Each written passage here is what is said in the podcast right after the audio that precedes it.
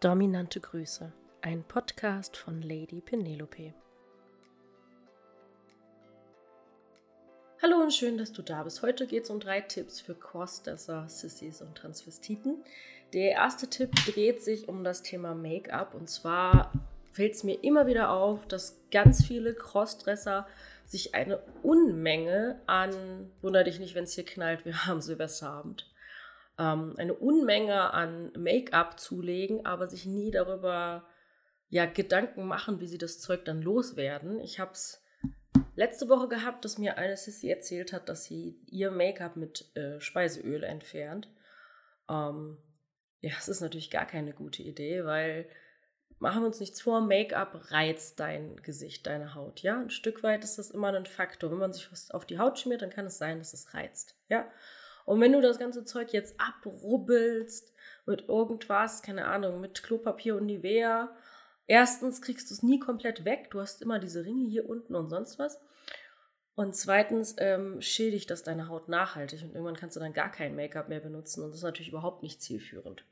Ich empfehle dir diese Abschminkpads. By the way, immer wenn es um das Thema Make-up geht oder wenn du dir Dinge kaufst, dann achte bitte darauf, dass sie nicht aus Plastik sind oder sonst was oder versuchst so wenig wie möglich ähm, ja zu kaufen. Es gibt ja auch Abschminkpads, die sind in Plastik verpackt, die kann man einzeln rausziehen und so weiter. Das ist Nonsens. Das ist, das ist chemisches Zeug. Das reizt deine Haut nochmal zusätzlich. Das ist nicht abgestimmt auf dein Make-up. Das macht keinen Sinn. Also, es gibt so Abschminkpads. Das hier ist von, zum Beispiel von Gemarco. Ich verlinke dir das mal in die Kommentare. Und ich mache es so, dass ich das normale Make-up oder das empfehle, das Tages-Make-up einfach mit Wasser das Ding feucht zu machen, dann liebevoll runterzuschmieren. Bitte rubbel nicht an dir rum. Das reizt deine Haut nochmal zusätzlich und dann, ja, es in, in, ist in Plastik verpackt, ich weiß, aber das ist ein Spender, den kannst du nachfüllen. Das heißt, du sparst schon mal viel an Plastik. Das ist zum Beispiel von La Roche. Ich hoffe, man kann es lesen. Tolerant. Packe ich dir auch in die Kommentare. Das ist zum Beispiel extra auf das Make-up von La Roche-Posay abgestimmt. Das heißt, dass du damit das Make-up von La Roche einfach herunterkriegst und so dafür sorgst, dass das Make-up zu deinem Abschmink, Abschminkzeug ähm, passt. Also such dir da eine Marke aus, die du gut findest, die deine Haut gut verträgt und dann kombinier da auch das richtige Produkt mit. Weil die Hersteller wissen am besten, was in ihrem Make-up drin ist und können dann am besten ja, Abschminkzutaten ähm, dafür bereitstellen, Abschminkzutaten, Gels und so weiter bereitstellen. Bei La Roche ist zum Beispiel so, dass du davon nur so ein ganz bisschen brauchst, dann machst du das ähm, mit Wasser, ja, zähflüssiger und reibst das dann ganz liebevoll zum Beispiel von den Augen und dann geht es sehr einfach ab. Sogar wasserfester Mascara geht sehr einfach damit ab und du musst einfach nicht rubbeln und breizt deine Haut nicht nochmal zusätzlich was halt langfristig betrachtet deine Haut echt kaputt macht. Und wenn du immer wieder schminken möchtest, macht das natürlich gar keinen Sinn. Ne? In Kombination mit so einem Pad, die kann man einfach in die Waschmaschine stecken, ist es mega nachhaltig. Besser als dieses, dieser Mist, den man in der Drogerie kaufen kann. Insbesondere, weil der halt zusätzlich, meiner Erfahrung nach, die Haut nochmal reizt. Genauso mach dir bitte immer vorher Gedanken darüber, wenn du etwas Neues ausprobierst, wie kriegst du es wieder ab?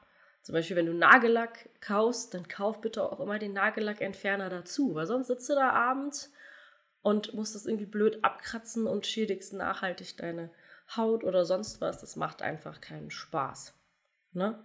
So, zweiter Tipp ist eigentlich ein logisch nachvollziehbarer, banaler Tipp, der aber leider nicht so oft berücksichtigt wird. Und zwar kaufen viele Crossdresser Unmengen an Equipment, Kleider, Schuhe, Strümpfe, whatever, in unterschiedlichsten Farben und können das dann am Ende gar nicht kombinieren. Deswegen empfehle ich dir, überleg dir ein Farbkonzept. Ja, zum Beispiel, wenn Pink voll dein Ding ist, dann kaufst du eher pinke Dinge und Dinge, die du mit Pink zum Beispiel verbinden kannst. Weiß, schwarz. Ja, dass du dich auf maximal drei bis vier Farben beschränkst und diese in diesen vier Farben Equipment kaufst, ja. Und dass du diese Dinge, die du dann gekauft hast, miteinander kombinieren kannst. Das nennt sich dann Capsule Wardrobe. Also ein Kleiderschrank, der mit allem kombinierbar ist. Da brauchst du ungefähr 15 bis 20 Outfit-Teile plus vielleicht drei Paar Schuhe und du kannst alles miteinander kombinieren, dass du eine unendliche Möglichkeit hast, Outfits zusammenzustellen, die zueinander passen. Weil das, was ich im Alltag sehr oft erlebe mit Sissys oder Crossdressern, ist, dass sie unheimlich viel Spielzeug und Dessous haben und auch immer mehr kaufen wollen.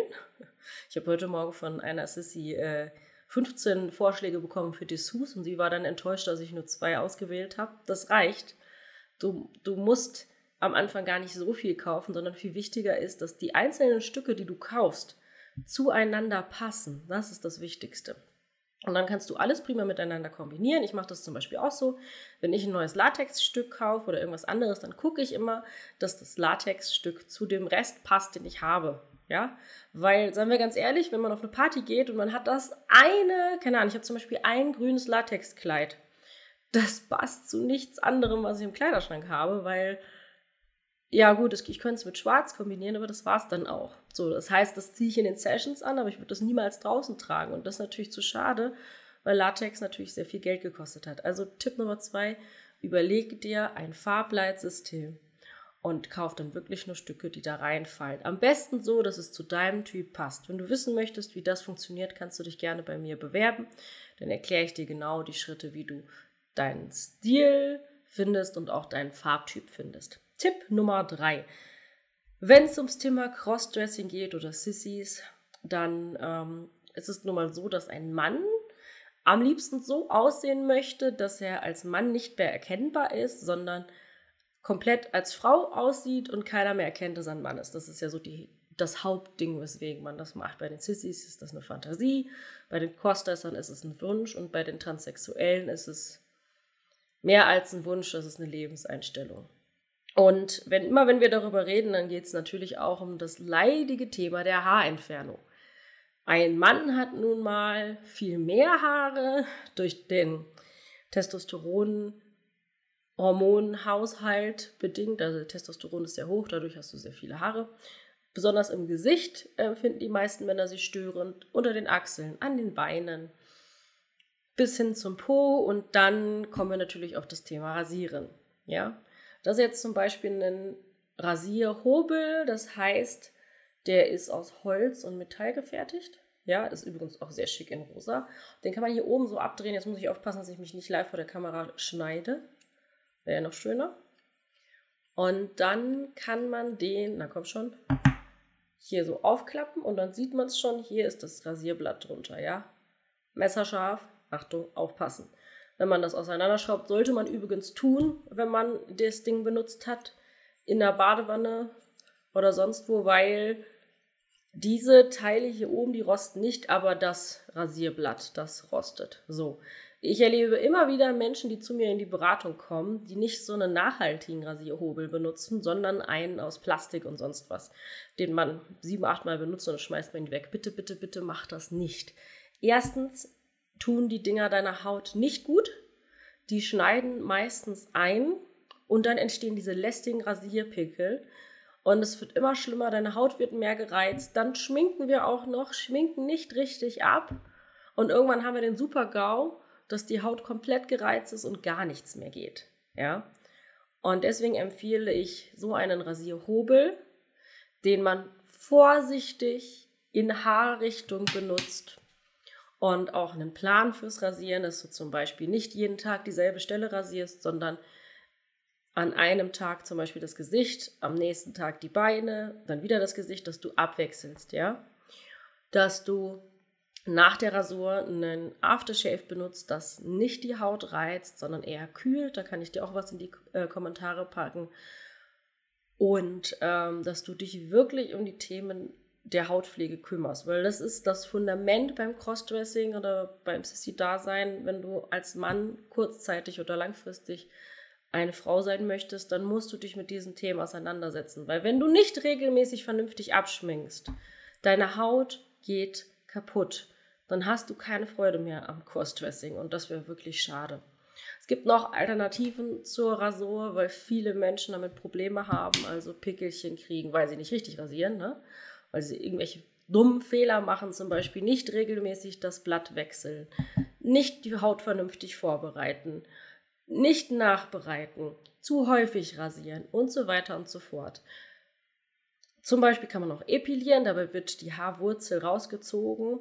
Das ist leider relativ schmerzhaft, da gibt es auch ein paar Tricks. Es gibt noch ein paar andere Systeme, die kann ich dir auch gerne im Coaching oder der Erziehung erklären, dass wir für dich einen individuellen Weg finden, wie du Haare am besten entfernen kannst. Und zwar so, dass es deiner Haut nicht langfristig schadet.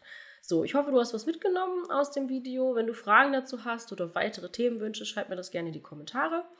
Und wenn du davon ja, mit mir begleitet werden möchtest dabei, nicht davon, dann melde dich gerne unter www.lady-penelope.com und dann können wir zusammen schauen, wie wir diese Themen für dich am besten individuell umsetzen. In diesem Sinne, dominante Grüße, Lady Penelope.